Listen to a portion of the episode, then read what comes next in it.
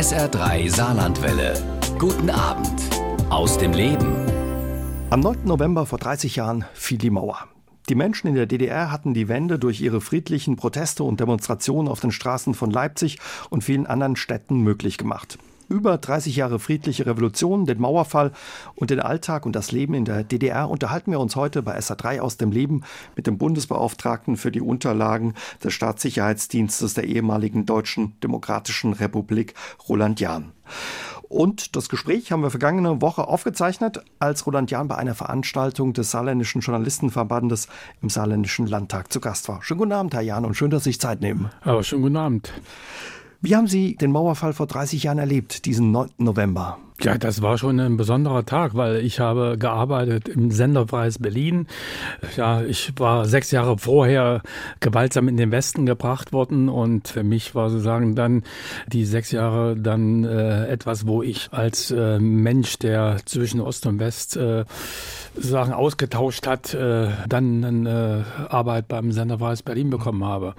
Und der 9. November war dann natürlich einer, an dem ich wieder im Sender war, gearbeitet habe und dann die aktuellen Entwicklungen in der DDR verfolgt habe und dann äh, an diesem Abend wusste, äh, dass die Mauer gefallen ist. Mhm. Sind Sie dann direkt raus oder wie war das? Auch wie hat Nein. sich das angefühlt, als Sie die Bilder gesehen haben oder die Nachricht gehört haben? Ja, als ich mitbekam, äh, wie die Entwicklung ist, als ich mitbekam, dass auch die DDR-Führung jetzt hier versucht, nochmal einzulenken, da wusste ich, die Mauer ist gefallen und dann haben wir sofort Sondersendungen organisiert und für mich war natürlich das etwas Besonderes, dass ich dann am Ende des Tages die ersten ja, Bilder der Maueröffnung kommentieren durfte im ersten deutschen Fernsehen. Das war natürlich für mich auch eine Genugtuung, weil sechs Jahre vorher war ich gewaltsam ausgebürgert worden und jetzt sagen sagen, das zu erleben, das war schon ein besonderes Ereignis. Und äh, am Ende der Sendung bin ich dann los, bin äh, in Richtung Ost äh, gegen den Strom, der von Ost nach West äh, ging, lief ich dann sozusagen in den Osten rüber und bin dann nach Hause nach Jena, meiner Heimatstadt. Mhm. Wie hat sich das angefühlt, wieder nach Hause fahren zu können, in die Heimat nach ja, so vielen Jahren? Ja, das war schon äh, für mich äh, doch ein ganz, ganz wichtiges Erlebnis, weil natürlich ich einiges an Repression in der DDR erlebt hatte. Ich äh, war von der Uni geworfen worden, ich war ins Gefängnis gesperrt worden. Aber diese Ausbürgerung gegen meinen Willen, das war nochmal was ganz Besonderes, weil es nicht äh, nicht nur mich getroffen hat, sondern weil es meine ganze Familie getroffen hat, meine Freunde getroffen hat. Ne? Man muss, muss sich das mal heutzutage vorstellen. Da wird einer äh, aufs Amt bestellt, wird dort gefesselt in Knebelketten wird er an die Grenze gebracht und dann nachts in den in der Zonenzug in den Westen äh, geworfen wie ein Stück Frachtgut. Und dieses Erlebnis, das hat äh, noch äh, gewirkt in mir, auch die ganzen äh, sechs Jahre, die ich dann in Berlin-Kreuzberg gelebt habe. Und all das war ja immer in meinem Kopf äh, so Sachen da, dieser Heimatverlust. Und es war ja auch nicht so, dass ich äh, sozusagen die DDR als den besseren Staat gesehen habe. Ich habe schon gewusst, dass im Westen doch äh, es äh, freier zugeht. Äh, viele Menschen sind ja auch geflüchtet, haben ihr Leben riskiert, haben Ausreiseanträge gestellt, um in die Freiheit des Westens zu kommen. Aber als ich dann nach äh, meiner Ausbürgerung und nach meinem Abtransport aus der DDR mit meiner Mutter telefonierte und sie sagte mit Tränen erstickter Stimme, äh, man hat uns unseren Sohn gestohlen, da wusste ich, dass die Freiheit des Westens äh, nur eine halbe Freiheit ist, solange diese Mauer steht. Bei Ihrer Ausbürgerung, Sie haben sie ähm, angesprochen, das war gegen Ihren Willen damals. Können wir uns nachher vielleicht noch ein bisschen intensiver drüber unterhalten. Sie hatten da auch keine Gelegenheit, sich zu verabschieden von Ihrer Familie. Also Sie wurden richtig geschnappt und quasi ja, außer ich wurde unter einem Vorwand aufs Amt bestellt und dort äh, wurde mir erklärt, äh, dass ich jetzt das Land zu verlassen habe. Natürlich gibt es da eine Vorgeschichte. Man hatte mich vorher ins Gefängnis gesperrt. Man wusste, ich bin ein notorischer Dableiber, hat mich dann innerhalb eines halben, halbes Jahres sozusagen zermürbt und am Ende kam mein Rechtsanwalt und sagte, es hat alles keinen Sinn mehr dich wird keiner abholen, wenn du aus dem Knast kommst nach 22 Monaten, zu die man mich verurteilt hatte. Und äh, ich habe dann im Knast äh, einen Ausreiseantrag unterschrieben, dass mein Rechtsanwalt bei der Stasi war, äh, wusste ich erst im Nachhinein, das Ganze inszeniert war. Aber äh, das war ja das Wichtige, dass ich dann vorfristig freikam, gerade auch wegen Protesten im Westen, aber auch in der DDR hatte man gegen die Inhaftierung von mir und äh, von meinen Freunden protestiert. Äh, und äh, diese äh, vorzeitige Entlassung hatte mir wieder Hoffnung gegeben, äh, doch äh, in der DDR, in meiner Heimat leben zu können und auch dieses Land zu verändern. Aber ich wurde dann eines Besseren belehrt, indem man dann halt nochmal zugeschlagen hat, nicht mich eingesperrt hat, sondern ausgesperrt. Und das war natürlich etwas, was für mich ja etwas war, was ich auch nicht hinnehmen wollte. Ich wollte dieses Ausgesperrtsein nicht akzeptieren und habe dann halt in West-Berlin angefangen, ja, äh, Verbindungen zwischen Ost und West zu halten, die Informationen auszutauschen und dafür zu sorgen, dass die Menschen in der DDR über die Missstände in der DDR durch die Westmedien informiert werden. Ja, und bevor Roland Jahn ausgebürgert wurde, hat er ja fast 30 Jahre in der DDR gelebt. Wir unterhalten uns gleich über diesen Alltag und das Leben in der DDR mit ihm hier bei SA3 aus dem Leben.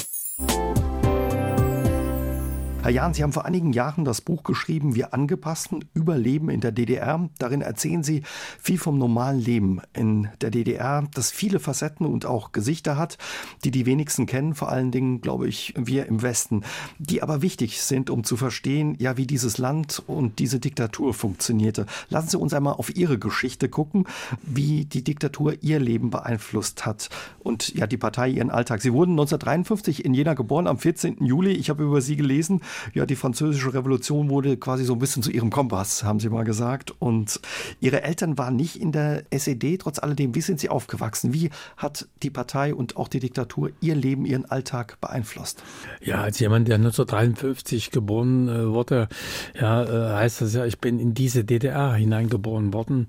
Und das bedeutet, dass alles, was da schon sozusagen reglementiert war, wie Pioniere oder Freie Deutsche Jugend, die Jugendorganisation, Organisation der SED, dass das für mich alles äh, vorprogrammiert war. So und obwohl meine Eltern nicht in der SED waren, also der Staatspartei, der Sozialistischen Einheitspartei Deutschlands, haben sie trotzdem mich so erzogen, dass ich äh, mich unterordne, dass ich mitmache.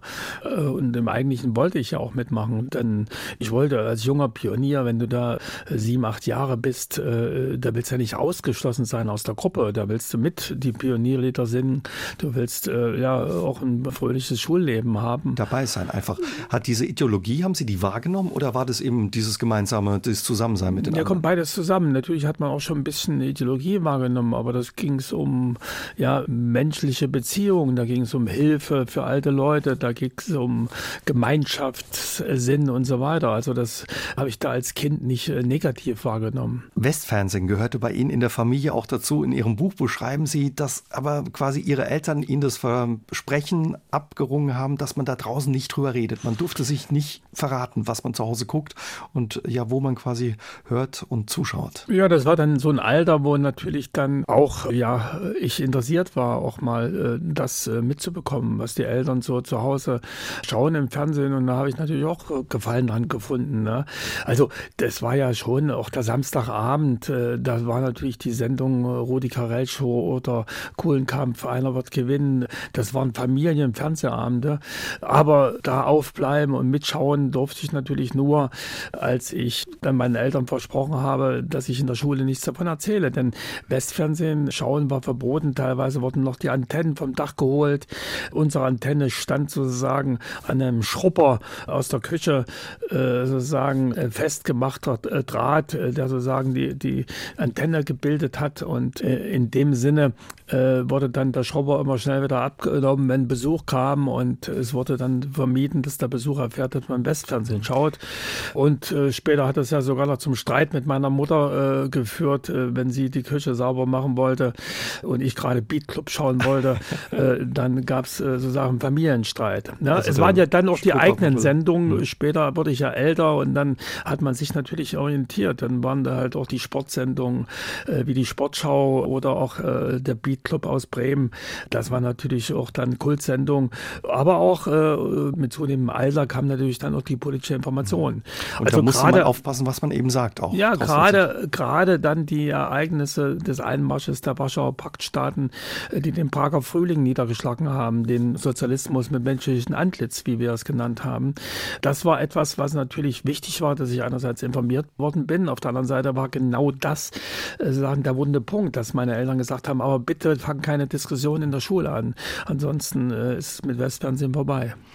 Sie haben auch mal gesagt, ich wurde ja nicht als Staatsfeind geboren, sondern zum Staatsfeind erzogen. Was waren so die ersten Konflikte, die Sie mit dem System hatten? Es waren die langen Haare, mit denen es anfing und dann später eben der Prager Frühling, wo man nachdachte, Mensch, was macht ihr da? Ja, äh, das war das Alter. 15 Jahre war ich äh, und dann ging es natürlich weiter. Es waren äh, einfach äh, ganz banale Dinge, dass wir nicht die Musik hören durften, äh, die wir sagen, nachmittags an unseren Tonbandgeräten aufgenommen haben.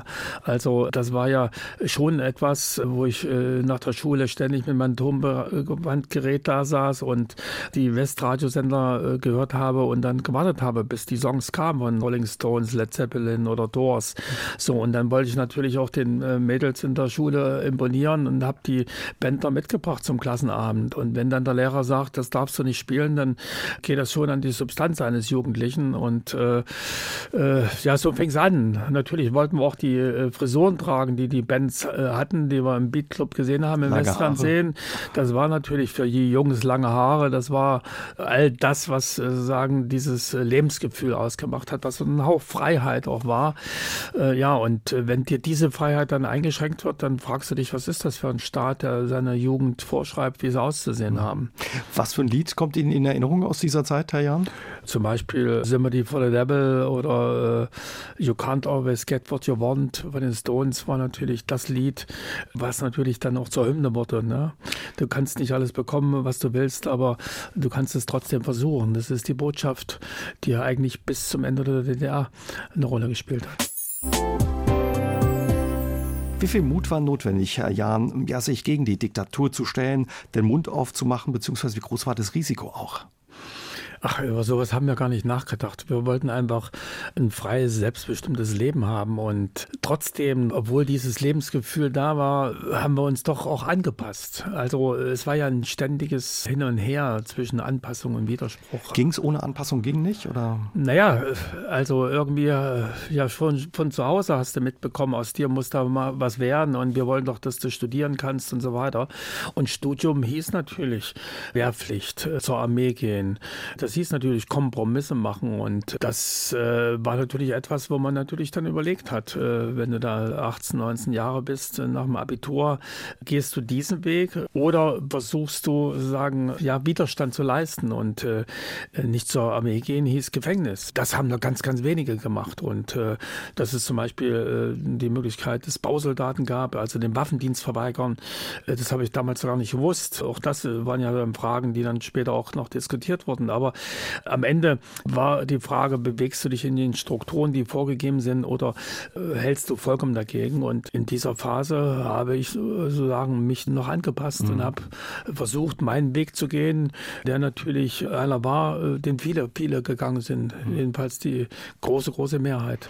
Sie haben sich später dann aber auch dagegen gestellt, Ihren Mund aufgemacht und haben 1977 erlebt, was es heißen kann, wenn man seine Meinung sagt. Sie haben damals in Jena Wirtschaftswissenschaften studiert und wurden nach dem Protest gegen die Biermann-Ausbürgerung exmatrikuliert. Hatten Sie damit gerechnet, beziehungsweise wie war das für Sie? Haben Sie gemerkt, ups, jetzt bin ich einen Schritt zu weit gegangen?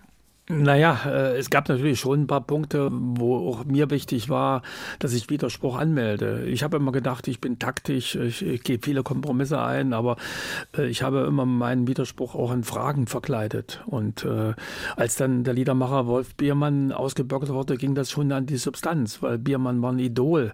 Biermann hat Worte gefunden für das, was wir gedacht und gefühlt haben, hat den Staat kritisch betrachtet, sozusagen aus dem Blickwinkel eines Sozialisten oder Kommunisten. Und man hat sich gefragt, warum bürgern und, die denn aus oder lassen den nicht zurück? Und dann wird er ausgebürgert. Äh, das war natürlich etwas, was man so nicht einfach hinnehmen konnte. Und äh, also da war die Grenze überschritten. Und äh, meine Fragen im Seminar an der Universität haben halt schon dazu geführt, dass dann die Universitätsleitung an mich herangetreten ist und gesagt hat, wir haben da unsere Zweifel, ob sie noch weiter studieren können oder nicht. Und da setzte natürlich dann auch schon ein, wieder der Versuch, den Kopf aus der Schlinge zu ziehen. Meine Eltern haben auf mich eingeredet. Mein Vater sagte, für so einen scheiß Liedermacher gefährdest du das Glück der ganzen Familie. Ja, das war ja das, was viele Menschen in der DDR erlebt haben. Ja, mein Vater nicht in der SED, hat alles mit seiner Händlerarbeit aufgebaut, wie er immer wieder betont hat. Er ist Konstrukteur bei Zeiss Jena gewesen. Er hat dort in der Abteilung gearbeitet, diese Weltraumkamera, die der erste Kosmonaut der DDR, also der erste Deutsche im All, wie es immer hieß, dort äh, bedient hat. Da war er stolz drauf. Dafür hat er staatliche Orden gekriegt. Also da hat man drüber nachgedacht, ist es richtig, was ich mache, dass ich äh, mich dagegen stelle? Oder das ist was, äh, was sozusagen den Generationskonflikt, den es ja überall gibt, äh, in allen Gesellschaften zwischen Jung und Alt, der hat dann eine politische Dimension gekriegt, äh, wo natürlich gerade auch der Vorwurf des äh, Vaters auf den Sohn wirkt, der damit sich zu kämpfen hat. Und ich dachte, ich habe einen Weg gefunden, habe dann noch ein Bekenntnis zum Sozialismus abgegeben, habe aber klar gesagt, also man darf den Biermann da nicht einfach ausbürgern und äh, ja. Sind dann rausgeflogen aus der Uni. Den Kopf aus der Schlinge konnte ich nicht ganz ziehen und äh, was mich aber am meisten schockiert hat, war noch was anderes, weil ich äh, dachte, das ist dann eine tolle Sache. Meine Seminargruppe soll über mich abstimmen,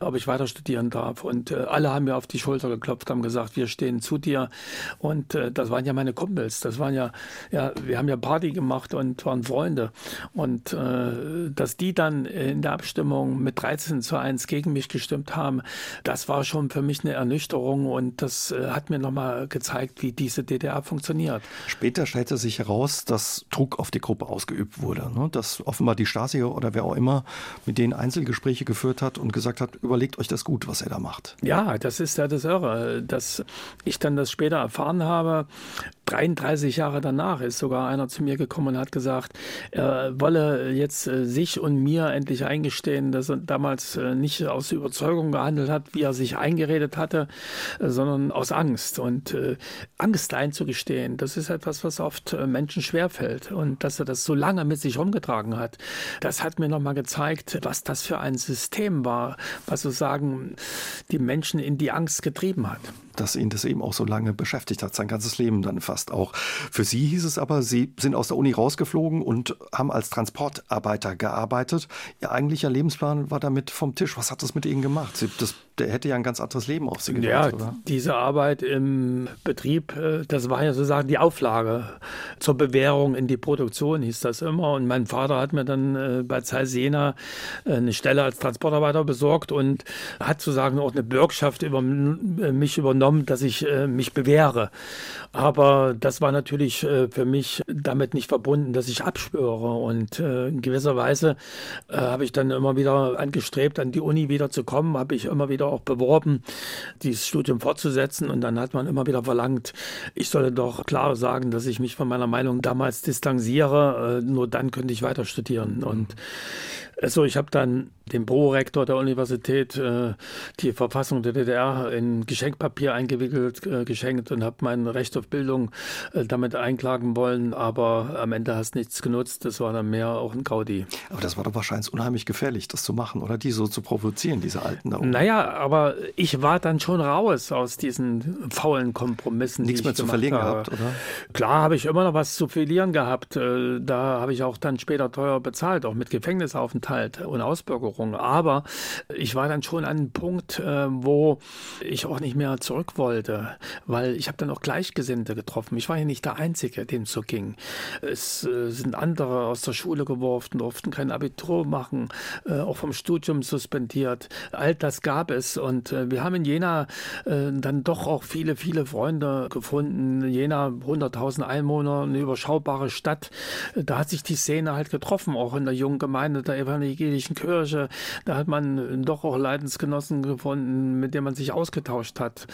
Sag mal lieber Leidenskameraden. Genossen ist so ein äh, SED-besetzter Begriff. Nein, aber das war schon ganz, ganz wichtig, dass man sich gegenseitig Mut zugesprochen hat, mit der Situation umzugehen. Und äh, in der Hinsicht war es ja auch wichtig, dass wir uns das Leben schön machen. Wir wollten doch nicht den ganzen Tag irgendwo schlechte Laune haben, weil der Staat hier so repressiv gegen uns vorgeht, sondern wir wollten ein fröhliches Jugendleben auch machen, kombiniert mit dem Anspruch, eine gerechte Gesellschaft irgendwo anzustreben. Und äh, das war etwas, was uns ausgemacht hat. Und wissen Sie, das war ein tolles Erlebnis Erlebnis, wenn wir dann am 1. Mai, wenn die anderen zur offiziellen DDR-Grundgebung hingegangen sind mit ihren Plakaten, wenn wir dann über die Jenaer Berge zogen, 100 Langhaarige, da hat die Stasi die Revolution gewittert und hat uns dann äh, unter Beobachtung genommen. Aber für uns war das dann auch mehr ein Gaudi. Herr Jahn, Sie haben uns schon vorhin erzählt, dass Sie 1982 ins Gefängnis kamen. Sechs Monate Untersuchungshaft. Sie hatten sich vorher schon ein bisschen was geleistet. Ich glaube, das Letzte, was ja das fast zum Überlaufen brachte, Sie hatten eine polnische Flagge mit der Aufschrift Solidarität mit dem polnischen Volk an Ihrem Fahrrad angebracht und wurden dann verhaftet. Jugendlicher Leichtsinn oder war das eben dann schon diese Situation, wo man sagte, euch zeige ich, ich will das Land verändern. Nein, das war schon eine Botschaft, äh, weil die Entwicklung in Polen hat ja eine große Rolle gespielt für uns. Das war ein Hoffnungszeichen, dass wir auch vielleicht in der DDR eine Chance haben, dass die Menschen aufwachen, dass gerade auch die Menschen in den Betrieben sich nicht mehr das bieten lassen, diese ganze Bevormundung. Und äh, ja, das wollte ich sozusagen auch in die DDR-Gesellschaft hineintragen. Und deswegen habe ich immer ja keine Flagge, sondern ein kleines Papierfähnchen an meinem Fahrrad gemacht. Äh, erst einfach nur dieses rot-weiße Fähnchen Menschen. Und als dann das Kriegsrecht äh, ausgerufen worden ist in Polen, habe ich natürlich dann irgendwas an Botschaft noch geben wollte, äh, dass äh, es nicht um Polen alleine geht, sondern hauptsächlich auch um äh, Solidarität mit dem polnischen Volk. Und der Satz äh, Solidarität mit dem polnischen Volk auf Polnisch geschrieben, Solidarność z polskim narodem, boten mir natürlich auch die Möglichkeit, den Schriftzug der Gewerkschaft Solidarność auf diese Fähnchen zu schreiben. Und das war natürlich dann so. Zu viele äh, Provokationen dann einen Anlass, sagen wir mal so, einen Anlass zuzuschlagen und mich dann einzusperren und mir den Prozess zu machen. Wie haben Sie diese Untersuchungshaft, diese sechs Monate in Haft erlebt? Naja, das ist ja schon etwas, was für mich nochmal was Besonderes war, weil ein Jahr zuvor war ein Freund in dieser Haft umgekommen. Und ich wurde jetzt in die gleiche Haft gesperrt. Und äh, in dem Moment hast du natürlich Angst, was wird geschehen. Ja? Der Freund wurde angeblich aufgefunden, am Heizungsrohr hängt in der Zelle. Und ich habe aber dort auch äh, Gewaltaktionen gegen mich erlebt. Und dann habe ich schon gedacht, äh, so kann es gewesen sein, dass man hier, äh, sagen, über die Stränge geschlagen hat. Also das war schon ein mulmiges Gefühl in dieser Haft. Äh, es war auch natürlich dann auch der Versuch, mich zu zermürben. Man wollte mich kleinkriegen und äh, das ist dann nicht so einfach. Mhm. Ich habe äh, durchaus auch gegengehalten. Ich habe das halbe Jahr lang da die Aussage verweigert und habe mich eigentlich stark gefühlt. Aber Wissen Sie, die sind psychologisch geschult. Die wissen ganz genau, wo du verletzbar bist. Und wenn sie dir dann deutlich machen, dass du deine dreijährige Tochter äh, zur Schuleinführung nicht sehen wirst, wenn sie die Fotos reinbringen extra in die Zelle, da bist du nicht mal der starke Kerl. Da bist du ganz klein und schwach, da brichst du zusammen und dann rollen die Tränen und dann fragst du dich schon, ist der Preis nicht zu hoch, den du hier zahlst? Ja, willst die Welt verbessern und bist nicht für die Menschen da, die dich brauchen. Und die haben das natürlich wahrscheinlich ausgenutzt, wie Sie sagen. Die wollten sie brechen und haben sie auch gebrochen ein Stück weit, oder? Ja, am Ende äh, war ich dann so weit, als dann mein Anwalt zu mir kam, nachdem sie mich zu 22 Monaten verurteilt hatten wegen Missachtung staatlicher Symbole für dieses kleine Papierfähnchen, äh, dann habe ich schon gedacht, naja, diese 22 Monate willst du dir ja absitzen. Wenn der Anwalt sagt, in 14 Tagen kann alles vorbei sein, in 14 Tagen kannst du freigekauft werden von der Bundesrepublik Deutschland, dann bist du schon schnell dabei, so einen Ausreiseantrag zu schreiben. Dass der Anwalt äh, für die Sicherheit gearbeitet hat, dass es alles abgekartetes Spiel war, das habe ich alles erst im Nachhinein wahrgenommen und äh, im Endeffekt hatte ich aber ja damals Glück, weil ich im Gefängnis war und draußen Proteste da waren. Gerade auch die mediale Berichterstattung im Westfernsehen. Franz Alt in der Sendung Report äh, im ersten deutschen Fernsehen hat über unsere ganze Gruppe, ich war ja nicht der Einzige, der verhaftet war, über ganze, ganze Gruppe berichtet und das hat dann dazu geführt, dass wir alle dass ganz kurzfristig äh, entlassen worden sind hat nichts genutzt. Sie haben es uns am Anfang schon erzählt. Lassen Sie uns noch ein bisschen drüber reden. Sie wurden dann gegen Ihren Willen ausgebürgert. Aus dem falschen Grund wurden Sie auf ein Amt gelockt, quasi in Ketten gelegt, in Zug gepackt und aus der DDR rausgefahren Richtung Bayern. Was für Erinnerungen haben Sie an diese, diese Ausbürgerung? Ja, das war äh, schon. Erst hat man mich dann äh, in so einen Raum eingesperrt, dann nachts da in den Grenzbahnhof Probstzeller und dann hat man mich in der Nacht um drei hat man mich dann äh, hoch auf den Bahnsteig bringen wollen. Ich habe mich natürlich gewehrt, weil es war ja meine Heimat, wo man mich abtransportierte und äh, das war schon etwas, wo ich äh, wirklich darum gekämpft habe, dass das da bleiben und äh, ja, in diesen Knebelketten gefesselt, dann äh, hoch auf dem Bahnsteig. Ich habe mich zur Wehr gesetzt und diese Knebelketten, die schneiden in die Handgelenke ein. Und als ich dann äh, diesen Transportpolizisten ins Gesicht sah und sagte, was würden Sie sagen, äh, wenn das mit Ihrem Sohn gemacht wurde, einfach weg von der Familie bringen, was würden Sie da sagen? Und äh, dann hat er einfach nur die äh, Knebelkette härter zugedreht und ich konnte nur noch schreien und äh, ja, man hat mich dann hochgeschleift und äh, in den letzten Waggon Richtung Westen geworfen. Wie ein Gepäckstück, richtig. Das ist etwas gewesen, äh, wo ich äh, mir wirklich vorkam wie so ein Stück Frachtgut, was da abtransportiert wird.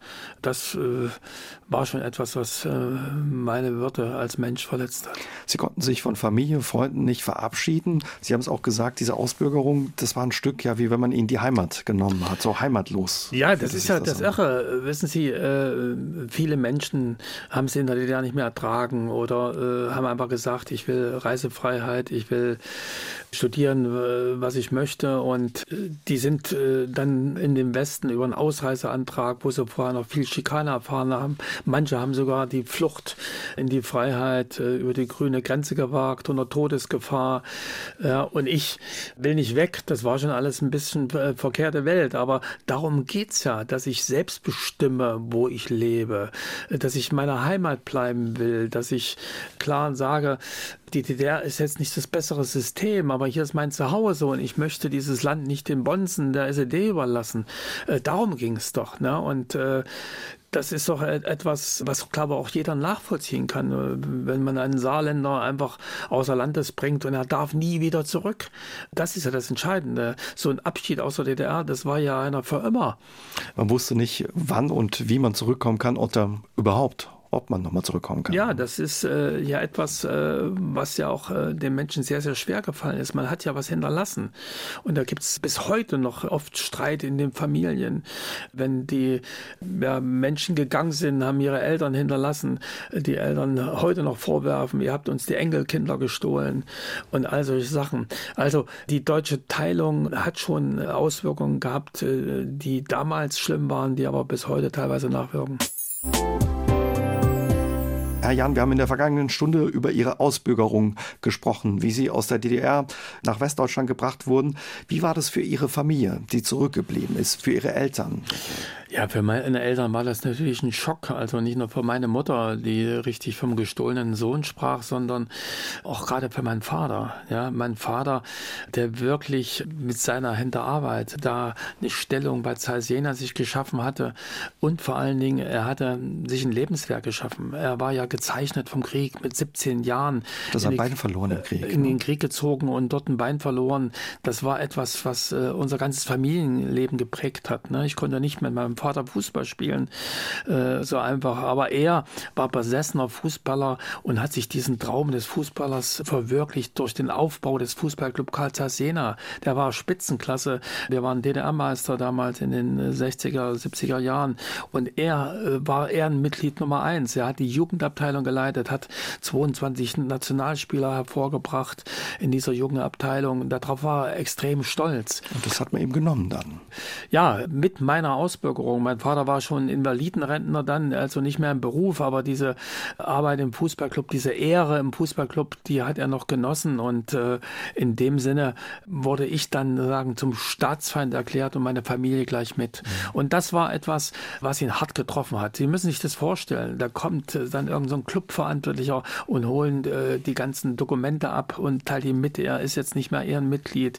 Er musste seine Tribünenkarte abgeben, ja, diese Heimspiele Spiele, wo er Anerkennung bekommen hat, wo er auf der Ehrentribüne saß, diese Heimspiele nicht mehr verfolgen können dort. Äh, das war eine Ausgrenzung, das war eine, etwas, wo man wirklich ihm sein Lebenswerk genommen hat. Was hat es mit Ihnen gemacht?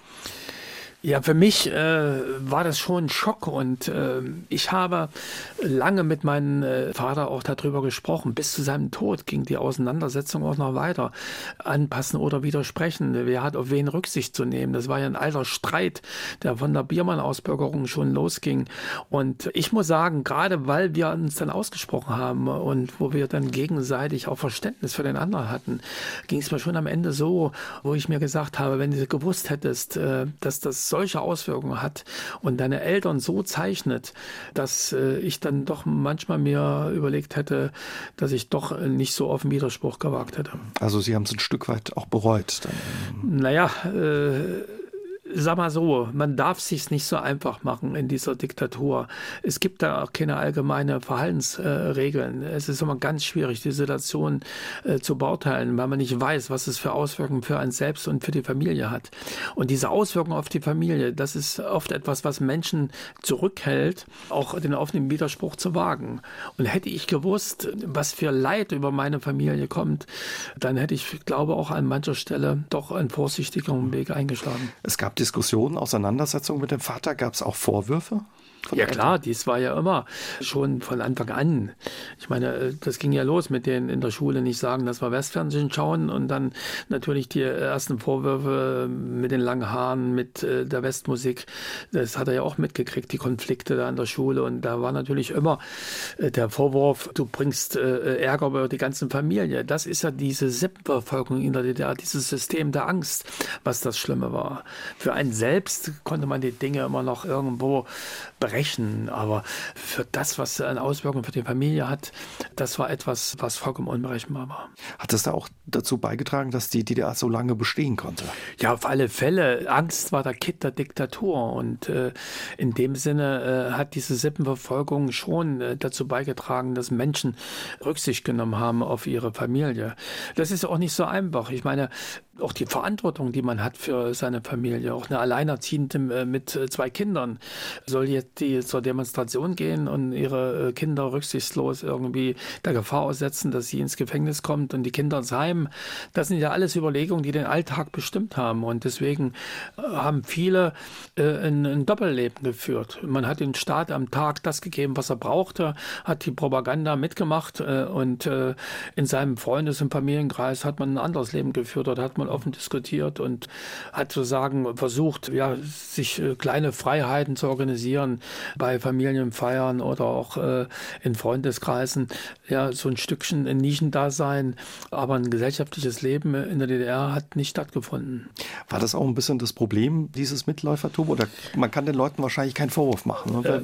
äh, ja, das sich Wort, dagegen stellen. Das Wort Mitläufer hat schon so was Abwertendes. Äh, ich bin zu der Erkenntnis gekommen, äh, dass es keine allgemeine Norm gibt über das Verhalten in der DDR. Aber jeder kann sich selber die Frage stellen, hätte er auch anders handeln können?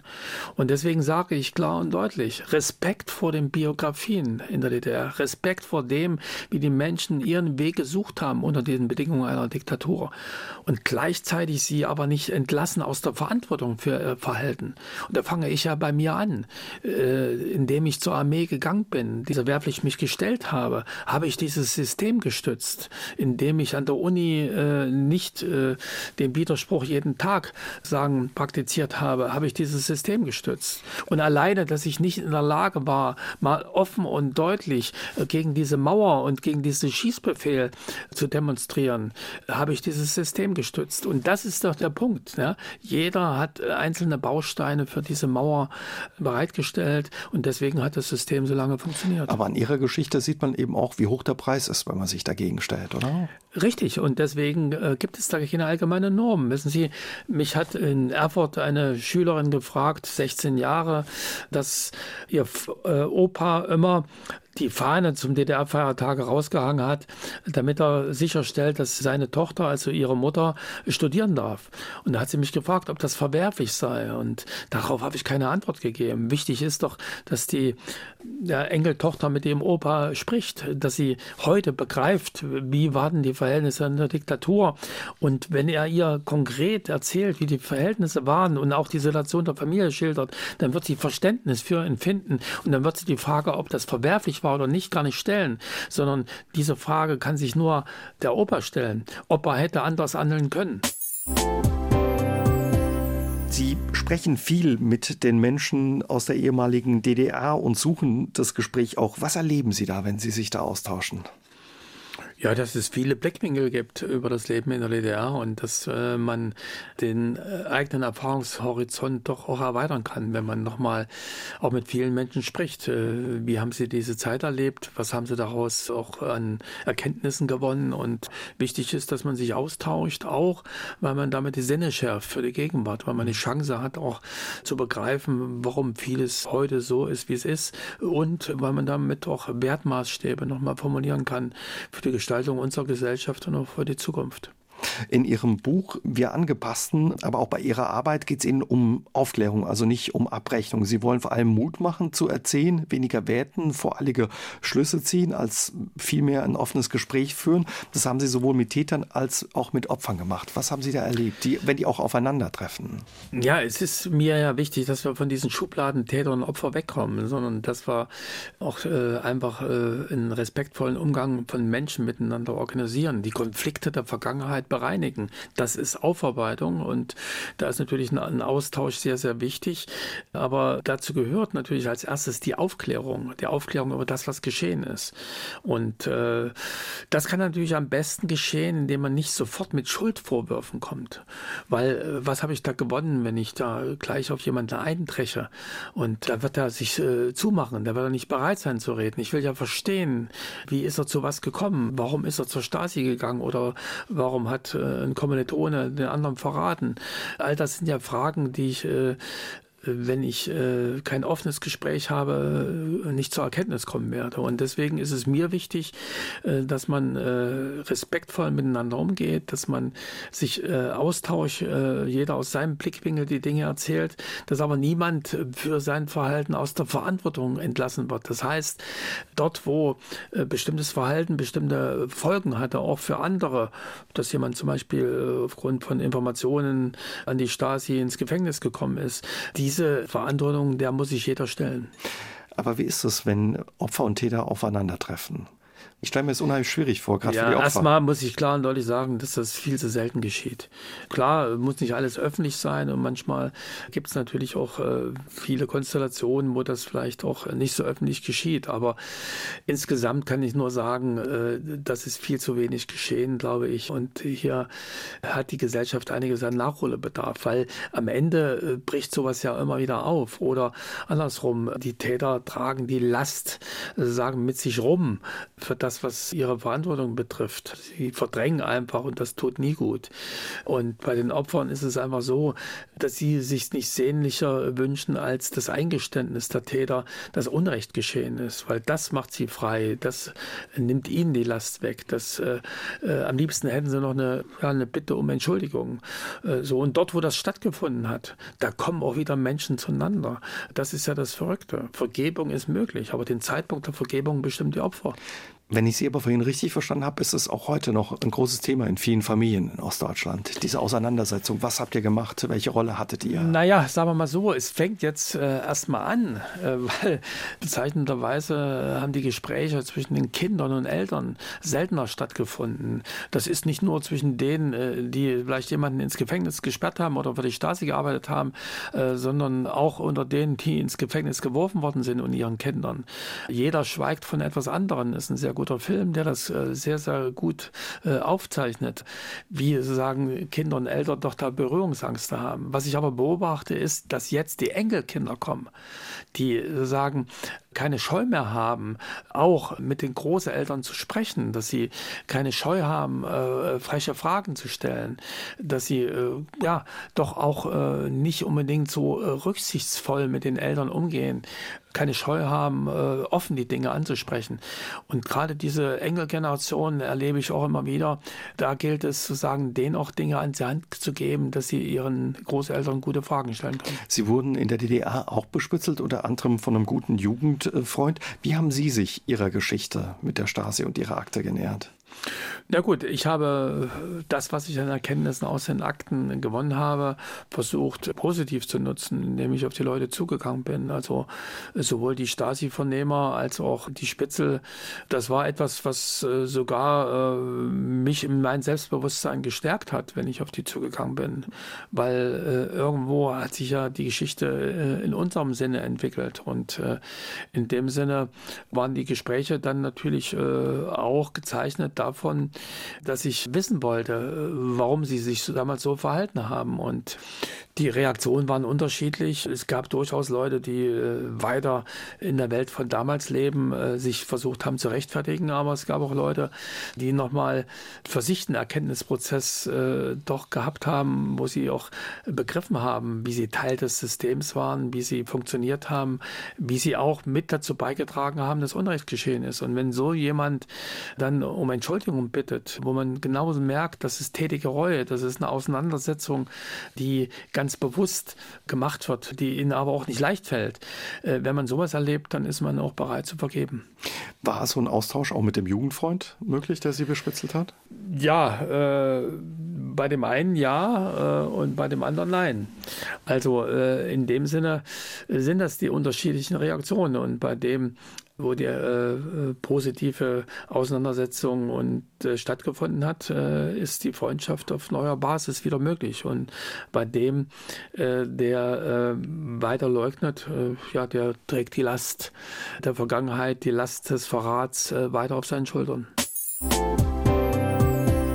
Sie haben uns vorhin erzählt, Herr Jan, die Enkelkinder fangen an nachzufragen bei den Großeltern. Was für eine Rolle hattet ihr? Was habt ihr gemacht? Sie selbst haben auch eine Tochter, von der Sie auch getrennt wurden durch Ihre Ausbürgerung. Es gibt mittlerweile auch Enkelkinder. Gibt es bei Ihnen in der Familie auch diese Fragen, diese Auseinandersetzungen? Ja, bei mir ist es ähnlich, ganz persönlich. Ich habe auch immer mich gescheut, mich mit meiner Tochter darüber zu unterhalten, weil ich wollte sie damit nicht belasten. Und äh, irgendwann sind sie dann plötzlich erwachsen und äh, man verdrängt das immer weiter. Die intensiven Gespräche darüber, äh, wie das damals war.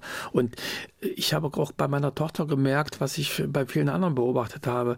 Die Kinder, die noch so halb mit drinnen waren, die, die, die wollen das nicht auffüllen bei den Eltern. Die haben auch Scheu, sozusagen, äh, das nochmal hervorzuholen. Äh, gerade bei den Müttern, die nochmal unter diesem Druck, die Kinder kommen ins Heim, gelebt haben, ist das besonders auch stark die Gefahr, dass sozusagen man in diese diese schwierigen Situationen wieder zurückgeholt wird.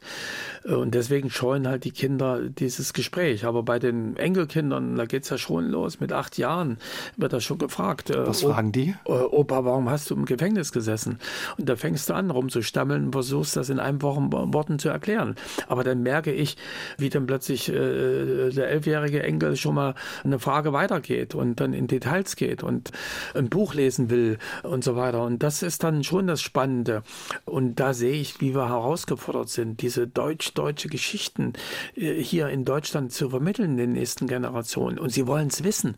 Sie wollen äh, wissen, äh, äh, wie war das damals im geteilten Deutschland. Wie haben Menschen das äh, geschafft, eine Diktatur zu ertragen und vor allen Dingen zu überwinden. Und das, denke ich, ist ja auch eine Chance, weil gerade in dieser äh, Geschichte, gerade auch in der Überwindung der Diktatur in, im Osten Deutschlands, da ist auch eine Botschaft, eine Botschaft für die Gegenwart, wo man Kraft rausschöpfen kann. Ne? Die Menschen können stolz sein, dass eine Diktatur überwunden worden ist.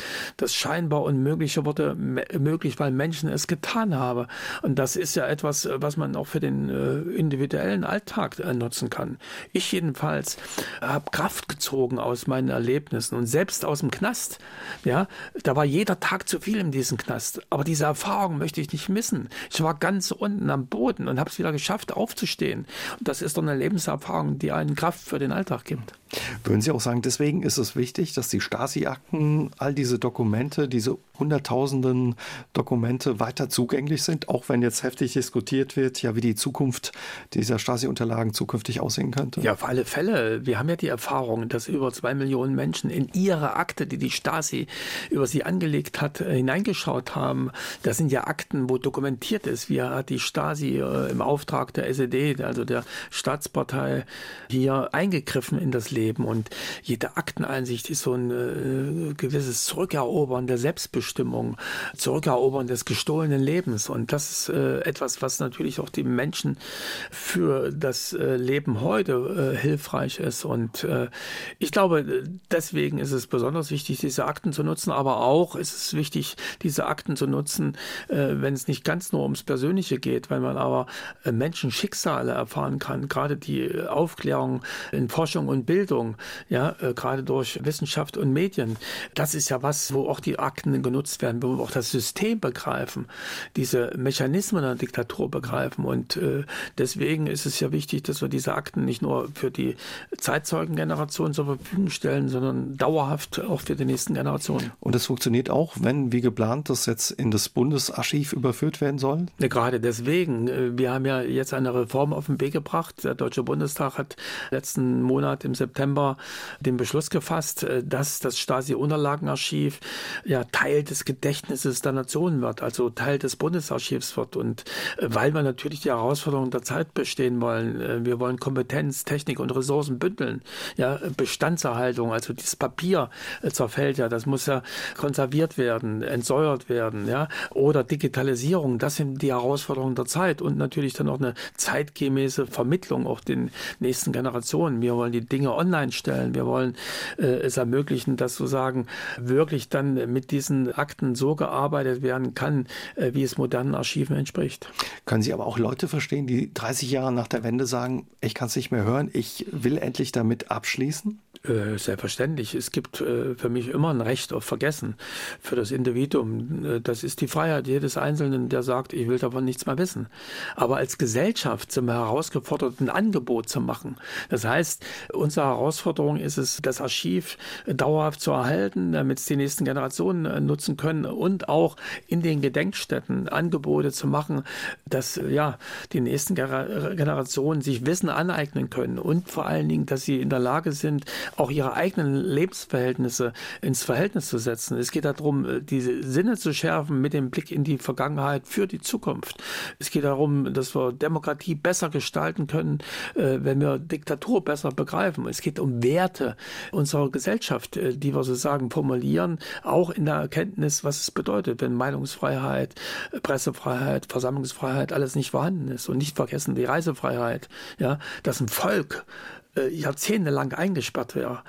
Das ist doch was ganz, ganz Schlimmes. Und jedes Mal, wenn ich im Urlaub bin und höre irgendwo im Süden Italiens einen schönen äh, thüringischen oder sächsischen Dialekt, sage ich mir, ist das nicht toll, dass wir die Freiheit haben, uns in der Welt zu bewegen, wie wir wollen. Dafür hat die friedliche Revolution sich gelohnt. Wie haben Sie die Nachwendejahre erlebt? Sie haben dann später als Journalist im Westen gearbeitet, haben die Opposition, die Oppositionellen im Osten unterstützt, haben viel über Menschenrechtsverletzungen berichtet und Umweltverschmutzungen in der DDR, haben für die ARD, das ZDF gearbeitet, aber auch für den Spiegel. Wie haben Sie die Wendejahre erlebt? Naja, das hat noch damit zu tun, wie habe ich die Jahre nach der Ausbildung. Also das äh, war natürlich dann äh, für mich auch eine besondere Situation, weil ich bin ja praktisch in den Westen geworfen worden und habe dann lange damit gekämpft, äh, mit meiner Identität klar zu kommen. Bin ich jetzt Ostler oder bin ich jetzt Westler? Und gerade diese innere Zerrissenheit, ich, der jetzt in Berlin-Kreuzberg lebt, dort die ganzen äh, Fragestellungen des Alltags, aber auch die politischen Fragestellungen, die diese Stadt bewegt haben, gerade in Berlin-Kreuzberg, wo es Hausbesetzung gab, wo es soziale Konflikte gab und sonst was. Das war natürlich etwas, wo ich auch mittendrin war und, und äh, andererseits habe ich mich mit dem beschäftigt, was äh, in meiner Heimat war, äh, die, die Alltagssorgen dort äh, wiederum. Und das war äh, sozusagen ein Hin- und Hergerissen sein. Und äh, ich habe aber dann äh, gelernt, dass ich das auflösen muss. Und deswegen war es ja mir so wichtig, sozusagen beides zu leben, Osten und Westen. Und äh, in gewisser Weise habe ich die deutsche Einheit schon gelebt, äh, damals in Berlin-West. Und deswegen war es für mich wichtig, dass diese Mauer gefallen ist, dass ich auch diese Zerrissenheit äh, auflösen äh, könnte und diese, diese, deutsche Einheit auch insgesamt leben können. Sie haben Kontakt gehalten zu Oppositionellen in der DDR, sind selbst noch mal in die DDR gereist. Wie war das möglich? Stelle ich mir unheimlich gefährlich und auch schwierig naja, vor. Naja, das war so ein illegaler Ausflug Flug. Äh, ich kam aus Prag und äh, bin in Schönefeld äh, auf den DDR-Flughafen gelandet und dann bin ich durchgerutscht bei der Grenzkontrolle und dann bin ich sagen in meiner Heimatstadt Jena und das war schon auch wieder ein Moment, der, wenn ich mich erinnere, wirklich ein ganz besonderer war. Das ist etwas gewesen. Ich komme dann nach Jena in meine Heimatstadt und gehe zu meinem Elternhaus und will klingeln und scheue plötzlich zurück, äh, weil ich mir gedacht habe, was passiert jetzt, äh, wenn du sie besuchst? Du bist ja illegal da. Was hat das für Konsequenzen für deine Eltern? Also sie standen vor der Haustür und haben nicht geklingelt. Ich stand vor der Haustür, äh, habe das Licht gesehen und äh, äh, habe lange, lange, eine ganze Stunde wahrscheinlich da gestanden und äh, am Ende äh, bin ich weggefahren. Und äh, das war die deutsche Teilung vor der Haustür. Das war etwas, äh, wo alles reinspielte. Die Angst, äh, die Sehnsucht, all das im Hin und Her gerissen sein. Und das war für mich schon bezeichnend. Und ich bin dann nach Berlin. Dort waren Freunde, die mit mir beraten haben, wie wir jetzt damit umgehen. Der eine wollte mich verstecken in den Untergrund und ich ich habe gedacht, ich bin doch kein Intellektueller, der dann aus dem Untergrund schlaue Bücher schreibt und wir sind auch nicht in Polen, äh, wo es einen, einen, politischen Untergrund gab. Aber das Entscheidende war, dass äh, meine Freunde auf mich eingeredet haben und gesagt haben, du bist für uns in West-Berlin wichtig. Dort bist du unser Mittelsmann. Du bist derjenige, der Druckmaschinen schickt, der Bücher schickt. Du schickst äh, die Videokameras, du äh, schickst sozusagen all das, was wir hier brauchen und du sorgst dafür, dass wir eine Stimme haben in den Medien äh, des Westens. Dass, äh, wir äh, brauchen deine Unterstützung. Also für Sie ging es zurück. War das so einfach möglich, einfach wieder auszureißen? Oder? Das wurde dann organisiert über die ständige Vertretung der Bundesrepublik in der DDR, wurde das abgesichert, auch Journalisten wurden informiert und dann bin ich sozusagen zwei Tage später nachts über den Grenzübergang Friedrichstraße in den Westen zurück. Aber Ihre Eltern haben Sie erst nach dem Mauerfall dann wieder getroffen, oder? Nein, meine Eltern durften mal äh, zwischendurch als äh, Rentner äh, mich besuchen. Aber vorher hatte man äh, sie instruiert, sie sollten auf mich einwirken, dass ich meine Aktivitäten gegen die DDR unterlasse. Das heißt, äh, dieser Besuch war äh, extra äh, genehmigt worden. Vorher durften sie trotz Rentnerdasein nicht ausreisen. Und dieser Besuch war extra instruiert, sozusagen auf mich einzuwirken. Meine Eltern sollten sozusagen dafür sorgen, dass ich nicht mehr in den Medien arbeite. Und wahrscheinlich war dieser Besuch, das Zusammentreffen dann auch gut überwacht oder von der Stasi beobachtet. Ja, äh, die Stasi hat ja äh, auch in Westberlin äh, beobachtet. Die Stasi hatte ja freien Zugang nach Westberlin, was viele gar nicht wissen. Die wurden an der Grenze nicht kontrolliert von irgendjemandem. Ne? Das war ja alle ihrer Status in ganz Berlin und das haben die an der Grenze dann ganz bewusst genutzt. Und ja, ich habe vieles in meinen Stasi-Akten dann gesehen. Die Wohnung in Berlin-Kreuzberg, die war haargenau beschrieben mit jedem Möbelstück, was irgendwie gestellt war. Äh, und man hat auch den äh, Schulweg meiner achtjährigen Tochter überwacht. Das war schon etwas, was mir auch unter der Haut geht.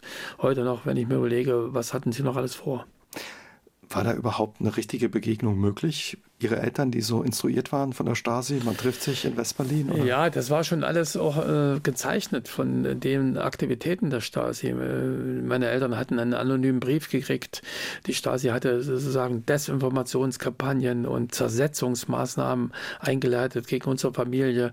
Äh, in diesem anonymen Brief äh, äh hatte man äh, sozusagen geschrieben, dass ich schlecht über meine Eltern rede, dass ich mich von ihnen distanziere. Man hat praktisch sagen, die Familie Familie spalten wollen. Und äh, das war auch etwas, was ich dann äh, in den Stasi-Akten nachlesen konnte, wie man ganz gezielt sagen hier versucht hat, diese Zersetzungsmaßnahmen entsprechend einer Richtlinie übrigens äh, des Ministers für Staatssicherheit hier vorzugehen. Das sind ja alles äh, psychologische äh, Programme, äh, die an der Stasi-Hochschule in Potsdam extra ausgearbeitet worden sind.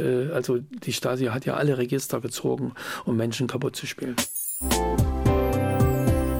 Wie ist es für Sie, wenn jemand ein Problem damit hat, zu sagen, dass die DDR ein Unrechtsstaat war? Ja, ich finde das schon eine Verhöhnung der Opfer, wenn jemand es ganz bewusst ablehnt. Aber ich denke, man muss einfach mal ganz sachlich von dem Begriff rausgehen. Wenn man Duden schaut, steht der Begriff Unrechtsstaat klar und deutlich dafür, dass ein Staat sozusagen willkürlich die Rechte eines Einzelnen missachtet. Und das war äh, die DDR. Dort hat der Staat willkürlich die Rechte des Einzelnen missachtet. Und äh, das Unrecht ist von Staatswegen geschehen, wissen Sie. Und Und ich habe das ja an konkreten Beispielen erlebt. Als ich im Gefängnis saß, da hat man mich von meiner Arbeitsstelle entlassen, was natürlich gegen die DDR-Arbeitsgesetze war. Und äh, ich habe dagegen äh, Klage eingereicht beim Arbeitsgericht. Es kam zur Verhandlung und die Kündigung wurde bestätigt durch das Gericht. Und dann kam der Stasi-Vernehmer zu mir in die Zelle und hat gesagt, haben Sie nun gesehen, es kommt nicht darauf an, wer Recht hat, sondern wer die Macht hat. Und die haben wir. So, und das ist ein Beispiel dafür, was viele, viele andere auch erlebt haben. Diese Partei, die SED, hat einen ganzen Staat benutzt, um ihre Macht zu sichern. Und dazu hat sie die Justiz gehabt, hat sie die Polizei gehabt, hat sie die Grenzgruppen gehabt, hat sie die, das Ministerium für Staatssicherheit gehabt. Und äh, die haben ja sogar am Ende eingegriffen in die Bereiche, wo immer behauptet wird, äh, dort hätte doch das DDR-Recht gegolten. So, äh, ob das äh, Verkehrsstraßenordnung war oder ob das Zivilrecht war, wenn äh, die Partei und die Stasi es wollte, wurden auch diese Gesetze ausgehebelt und äh, das Recht äh, somit ad absurdum geführt. Wie passt es dann zusammen, dass Leute sagen, wir haben ein gutes Leben, ein, guten, ja, ein gutes Leben in der DDR gehabt? Ja, das passt schon zusammen. Ich hatte auch ein schönes Leben, aber nicht wegen des Staates, sondern trotz des Staates. Wir haben uns das Leben schön gemacht und das ist doch wichtig, dass das benannt wird. Das ist ja äh, das Besondere, äh, dass, dass Menschen äh, versucht haben, ihren Weg zu finden in dieser Diktatur. Wissen Sie, meine schönsten Erlebnisse auch an menschlichen Zusammenhalt habe ich in Erinnerung an die Zeit im Strafvollzug in Cottbus. Dort saß ich mit acht äh, Gleichgesinnten, die alle wegen ihrer Wahrnehmung von Menschenrechten im Gefängnis saßen. Und wir haben uns äh, so toll verstanden und gegenseitig Mut gemacht, äh, so viel Solidarität zu spüren, so viel Mitmenschlichkeit zu spüren. Das war toll und das habe ich noch nie wieder erlebt. Aber deswegen will ich doch nicht wieder das Gefängnis zurück. Deswegen will ich doch nicht diese DDR zurück, dieses System der Unterdrückung. Und deswegen ist es wichtig, dass man sich erinnert, äh, sagen, an die Menschen, Respekt hat äh, vor den Biografien der Menschen, aber dieses System als das bezeichnet, was es war, ein Unrechtsstaat. Was würden Sie sagen, 30 Jahre nach der Wende? Was ist gelungen, was ist schiefgelaufen, was ist gescheitert, nicht so gut gelaufen? Nein, da müssen wir noch eine extra Sendung machen. Also 30 Jahre hier zu reflektieren ist äh, nicht so einfach. Aber das Entscheidende, was zählt, ist doch, diese friedliche Revolution wollte, dass die Grundrechte, die im Grundgesetz der Bundesrepublik Deutschland gelten, auch in der DDR gelten. Das sind Meinungsfreiheit, Versammlungsfreiheit, Reisefreiheit, Informationsfreiheit, all das, was äh, wichtig ist für jeden Einzelnen einzelnen Bürger, damit er Gesellschaft gestalten kann, damit er eine Demokratie leben kann. So, und das ist doch das, was erreicht worden ist. Das ist doch der Ausgangspunkt. Und alles andere, das ist doch was, äh, wo man sich drüber streiten kann, wo man äh, sagen kann, wir versuchen jetzt etwas und schauen, wie das klappt. Es geht ja immer darum, auch die Möglichkeiten sich anzuschauen. Man hat ja nicht gewusst, wie deutsche Einheit geht. Es gab ja keine Blaupause, sondern es ging darum, äh, hier gemeinsam einen Weg zu finden. Wie kann man mit den Hinterlassenschaften der DDR umgehen? Dieses Land war am Boden, die Städte waren zerfallen, die Betriebe zerrüttet, äh, das Gesundheitswesen war platt. Das ist alles ein Zustand gewesen, mit dem wir heute noch zu kämpfen haben. Und äh, deswegen ist doch das äh, auch herauszustellen, was die Menschen geleistet haben. Natürlich haben die Einschnitte in ihr Leben wahrgenommen. natürlich gab es Arbeitslosigkeit in hohem Maß. Natürlich gab es Brüche in den Biografien, die auch über die Generationen hinweggingen und was nicht so einfach zu meistern ist. Aber das alles doch äh, in einer Art und Weise dann äh, doch geschafft worden ist, wo man sagen kann, wir haben die Verhältnisse geändert, wir haben die Arbeitslosigkeit abgebaut, wir haben dafür gesorgt, äh, dass die Umweltzerstörung ein Ende hat, wir haben dafür gesorgt, dass die Städte wieder erlebbar sind. Und die Gegensätze muss man sich doch mal anschauen. Vom einfachen Baumarkt und Gemüseladen bis hin zu dem, wie die Städte aussehen und äh, selbst bei der Arbeitslosigkeit ist man von 20 Prozent äh, auf 6 Prozent gekommen kommen. Also, dass noch einiges zu tun ist, das liegt auf der Hand. Aber was mich ein bisschen stört, ist, dass hier immer wieder eine Rolle rückwärts gemacht wird, dass äh, sozusagen immer wieder Ost-West-Gegensätze aufgebauscht werden. Das ist etwas, was diesem äh, einheitlichen Deutschland nicht gut tut. Und das ist auch respektlos gegenüber denjenigen, die die Einheit leben. Wissen Sie, alleine in der Definition von Ostdeutschen sieht man, wie unsachlich hier die Diskussion geführt wird. Ne? Wer ist denn Ostdeutsch? Ja, was ist mit den, der mit 20 nach Dresden zum Studieren gegangen ist aus Saarbrücken, ist er jetzt, sagen, immer noch ein Westdeutscher. Der hat 30 Jahre seines Berufslebens dort verbracht. Ja? Oder was ist mit dem, der aus Dresden nach Saarbrücken gegangen ist? Ja? wann auch immer. Ja? Wir sind alles Deutsche und wenn wir uns zuordnen, dann bitteschön über die einzelnen Regionen, über die Bundesländer. Und da gibt es übrigens auch Unterschiede zwischen den Ostfriesen und den Bayern. Absolut. Was würden Sie sagen, 30 Jahre nach der Wende, was muss noch angepackt werden? Ja, ich denke, es ist wichtig, dass wir die Probleme konkret betrachten. Natürlich gibt es auch Symbolik an manchen Stellen, äh, gerade auch was äh, meinetwegen beim ja, Tarifvertrag für die Bundesangestellten äh, betrifft, dass da der Bund nicht ein symbolisches Zeichen gesetzt hat. Das ist eine verpasste äh, Gelegenheit gewesen. Aber an anderen Punkten äh, geht es halt immer mehr darum, dass wir die Probleme in Deutschland einheitlich betrachten. Natürlich gibt es abgehängte Regionen, aber die gibt es in Niedersachsen genauso wie in Sachsen. Äh, natürlich gibt es Fragestellungen, äh, die oft mit äh, Jung und Alt zu tun haben oder mit soziale Fragestellungen und die nichts mit Ost und West zu tun haben. Deswegen ist es mir wichtig, die Probleme ganz konkret zu betrachten. Dann, wenn äh, sozusagen die Geschichte mit reinspielt, wenn bestimmte Fragestellungen, die auch die langen Linien betreffen, die ja manchmal sogar bis in die NS-Diktatur zurückgehen, dann ist das natürlich mit einzubeziehen. Und auch gerade wenn man über Biografien redet. Ich bekenne bekenne mich auch zu meiner Zeit äh, in der DDR und gehe damit um, beziehe sogar stärker daraus. Und deswegen ist es äh, auch immer wichtig äh, zu wissen, man kann nicht eine Biografie einfach abstreiben wie ein Hemd, sondern es ist wichtig, damit offensiv und bewusst umzugehen. Und was zählt, ist sozusagen, dass man bewusst damit lebt und dass daraus auch Kraft schöpft für die Gegenwart. Vielen Dank, Herr Jahn, für das Gespräch. Aber gerne. SR3 aus dem Leben. Immer dienstags im Radio, danach als Podcast auf sr3.de.